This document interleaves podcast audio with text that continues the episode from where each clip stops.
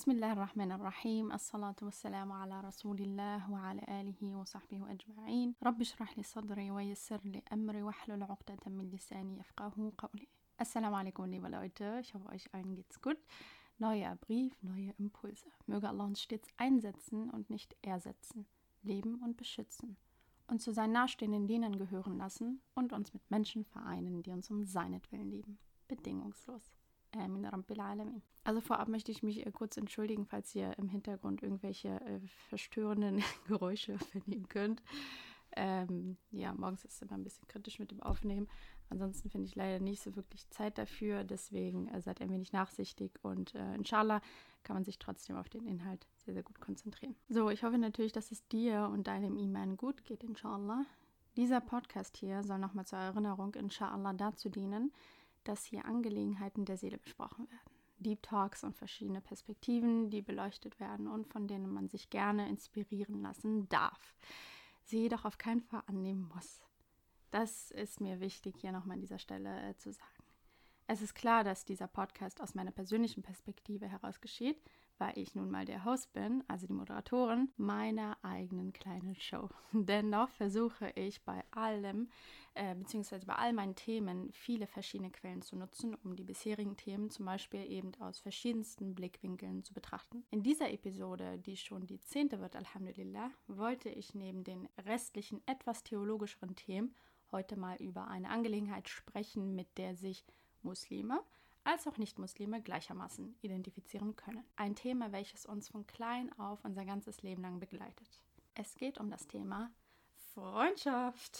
Im Allgemeinen ein sehr großer Segen, der uns viel Freude bereitet. Das Konzept der Freundschaft ist meines Erachtens trotzdem schon etwas sehr mysteriös. Also ich meine, einen Menschen aus dem Nichts so schicksalhaft kennenzulernen, es scheint oft so, als wenn diese Begegnung einfach geschrieben wäre, weil sie absolut kein Zufall sein konnte. Sich einer einst unbekannten fremden Seele plötzlich emotional so zu nähern und allmählich so intime und private Dinge mit ihr zu teilen, ist von außen betrachtet schon etwas, naja, krass.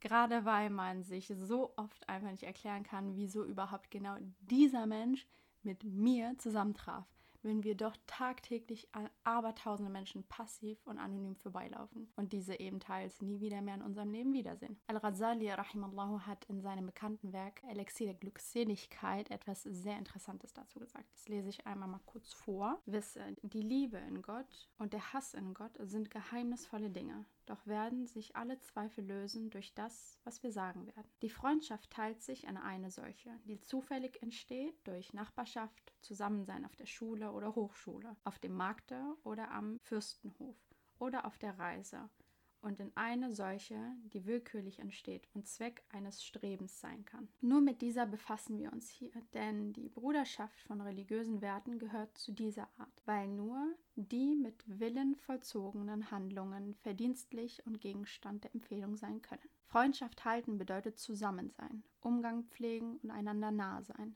Solches sucht der Mensch nur bei dem, den er lieb hat.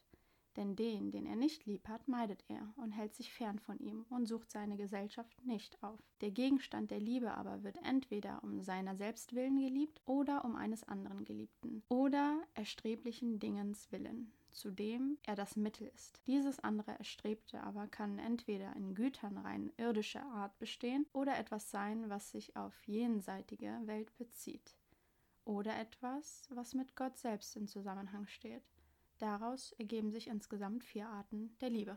Und dann geht's weiter. Freunde haben demnach immer einen enorm großen Einfluss auf uns, einen guten oder aber auch einen schlechten Einfluss. Es ist immer Vorsicht geboten, denn man müsste eigentlich immer genau hinschauen, was diesen Menschen, den ich mir jetzt zum Freund nehmen möchte, überhaupt ausmacht. Für was ist er oder sie bekannt?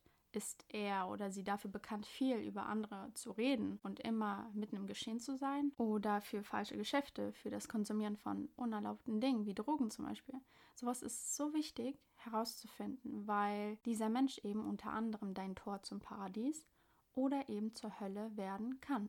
Und einen gewissen Vorgeschmack des Ausgangs bekommt man auch schon hier auf der Erde. Auf Englisch gibt es ein Sprichwort, das besagt, Birds of a feather flock together. Was so viel bedeutet wie gleich und gleich gesellt sich gern. Wenn man noch etwas jünger ist und noch in die Schule geht, macht man selbstverständlich ganz andere Erfahrungen wie im Kindergarten, in der Uni, im Berufsleben oder im hohen Alter. Im Kindergarten hat es gereicht, sich nicht an den Haaren gezogen und sich zusammen über die dümmsten Dinge kaputt gelacht zu haben. In der Grundschule musste es dann doch ein wenig mehr sein, wie zum Beispiel die gemeinsamen Lieblingsfilme oder Spielzeuge die auf dem Schulhof getauscht und geteilt wurden. Außerdem, nach meiner Erfahrung, ob man in der Nähe voneinander gewohnt hat, um sich nach der Schule direkt zum anderen zu Hause zum Spielen zu verabreden. In der Oberschule wurden die Prinzipien dann etwas schärfer, weil die Pubertät einsetzte und sich plötzlich ganz andere Interessen entwickeln, was auch sehr interessant ist. Die eigene Meinung wird immer wichtiger aus den Werten, die man von zu Hause kennt oder den engen Menschen, mit denen man sich tagtäglich austauscht. Freunde werden wichtiger als die eigene Familie zu Hause und die eigene Moral nimmt langsam Form an. Eine Enttäuschung fühlt sich plötzlich viel tiefsitzender an als noch die in der Grundschule. Die Erwartungen in einer Freundschaft werden nämlich neu definiert und einem scheinen Dinge wie Respekt und Empathie von großer Bedeutung. Und am wichtigsten wird das Vertrauen.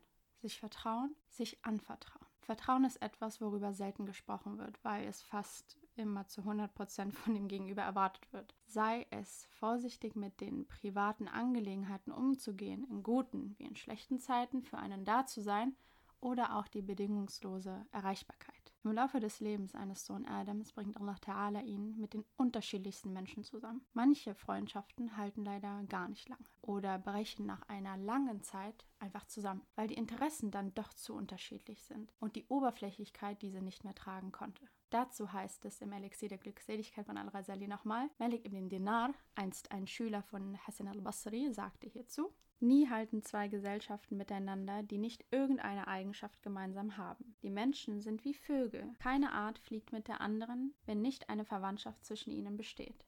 Eines Tages sah ein Mann einen Raben mit einer Taube zusammensitzen und wunderte sich, dass sie zusammenhielten, obwohl sie nicht von derselben Art waren. Als sie aber aufflogen, zeigte es sich, dass beide lahm waren. Da sagte er, also darum halten sie zusammen. Ein weiser Mann sagt, jeder Mensch hält sich zu seinesgleichen, so wie jeder Vogel mit seiner Art fliegt. Wenn zwei noch so lange zusammen sind, werden sie sich doch wieder trennen, wenn sie nicht irgendwelche Ähnlichkeiten miteinander haben. Genau, also wenn man eigene Erfahrungen sammeln durfte und vielen Arten von Menschen begegnet ist, die heute nicht mehr Teil des eigenen Lebens sind, fängt man an, das Konzept der Freundschaft sehr in Frage zu stellen, ihren tieferen Sinn zu erfragen, weil man sich eigentlich nicht damit zufrieden geben möchte und auch sollte, dass Menschen in das eigene Leben rein und rausgehen, wann sie es möchten und dabei vielleicht noch Wunden der Enttäuschung hinterlassen. Was ich persönlich sehr gelernt habe, ist, dass man für gesunde Freundschaften wirklich zuallererst herausfinden muss, wer man selbst überhaupt ist. Was macht mich aus? Was sind meine Interessen? Was ist meine Lebensphilosophie und wie sind meine Standards? Was lasse ich mit mir machen und wie weit ist mein Toleranzbereich? Und wann weiß ich, dass es reicht? Das sind nicht nur wichtige Fragen in Bezug auf die Partnerwahl, sondern genauso, wenn es um Freundschaften geht. Es ist genauso wichtig zu verstehen und zu verinnerlichen,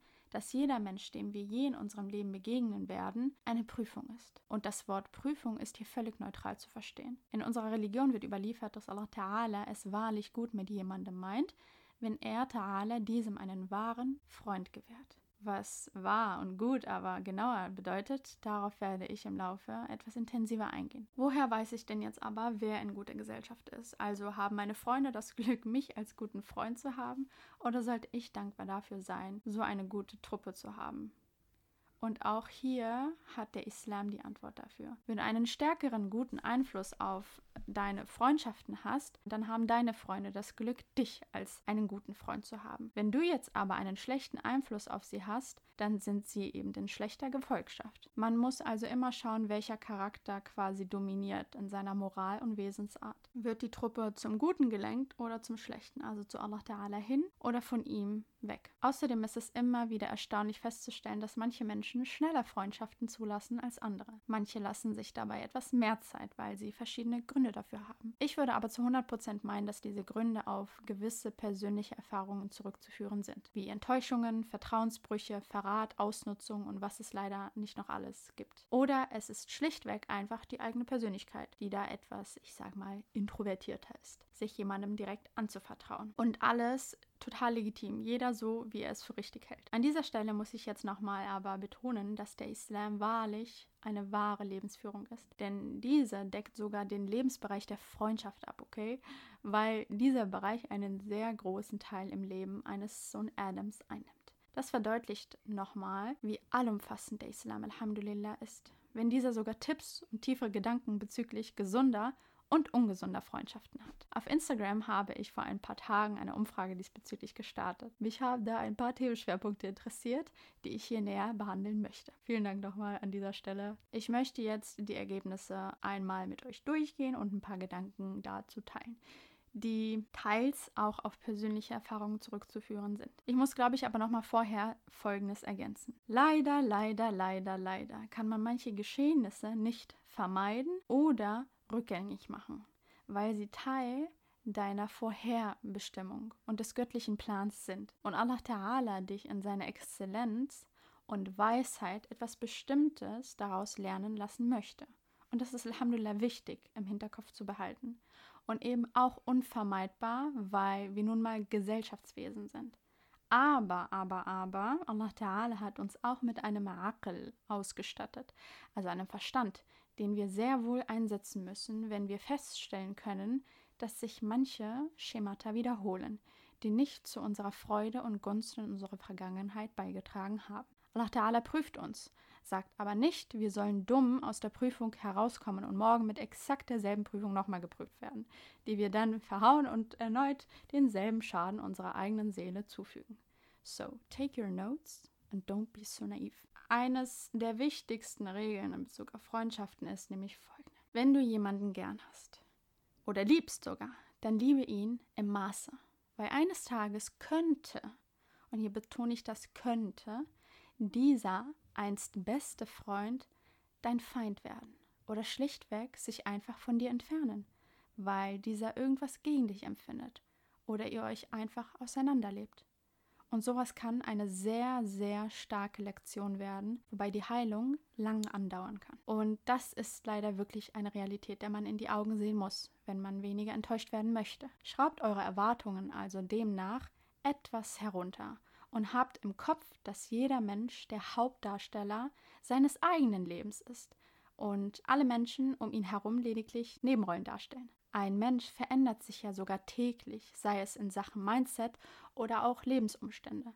Irgendwann heiraten die Freunde und bekommen ihre eigenen Kinder. Und dann dreht sich im Leben dieser Person alles um ihre eigene Familie. Und vieles wird nicht mehr so, wie es mal war. Und auch damit müssen wir rechnen und uns mental darauf vorbereiten. Und wie gesagt, weniger enttäuscht zu werden. Deswegen meinte ich am Anfang, dass es wichtig ist, herauszufinden und zu verstehen, wer man selbst überhaupt ist und wohin man in seinem Leben hin möchte. Man muss immer bereit sein für neue Freundschaften und bereit sein, dass ältere, längere Freundschaften in die Brüche gehen können. Alles ist in Ordnung, wenn man sich emotional von niemandem abhängig macht. Vor allem nicht von Menschen, die keinen aktiven Teil in deinem eigenen Leben spielen, wie deine Eltern, Geschwister oder auch Ehepartner. Fangen wir also an mit der Auswertung der Umfrage. Bismillah.